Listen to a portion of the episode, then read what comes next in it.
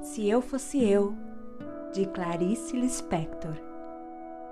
Quando eu não sei onde eu guardei um papel importante e a procura revela-se inútil, pergunto-me: se eu fosse eu e tivesse um papel importante para guardar, qual lugar eu escolheria?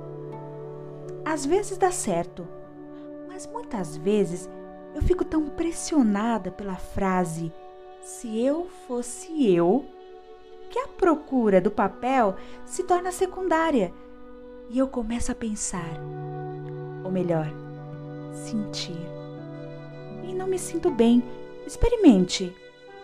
Se você fosse você, como seria e o que faria?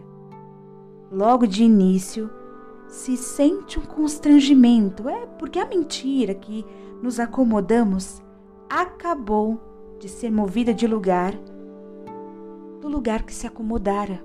E, no entanto, eu já li biografias de pessoas que de repente passaram a ser elas mesmas e mudaram inteiramente de vida.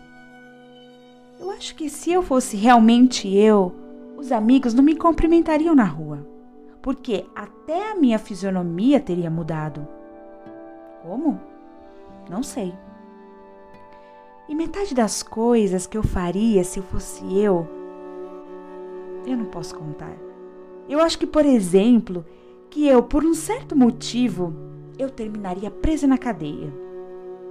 E se eu fosse eu, eu daria tudo o que é meu e eu confiaria no futuro.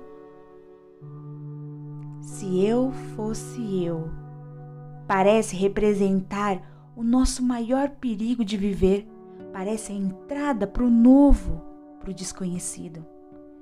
No entanto, eu tenho a intuição de que, passadas as primeiras loucuras da festa que seria, teríamos enfim a experiência do mundo. Bem sei, experimentaríamos enfim em pleno a dor do mundo. E a nossa dor, aquela que aprendemos a não sentir mas também seríamos por vezes tomados de um êxtase de alegria pura e legítima que eu mal posso adivinhar. Não, eu acho que já estou de alguma forma adivinhando, porque me senti sorrindo e também senti uma espécie de pudor que se tem somente diante do que é grande demais.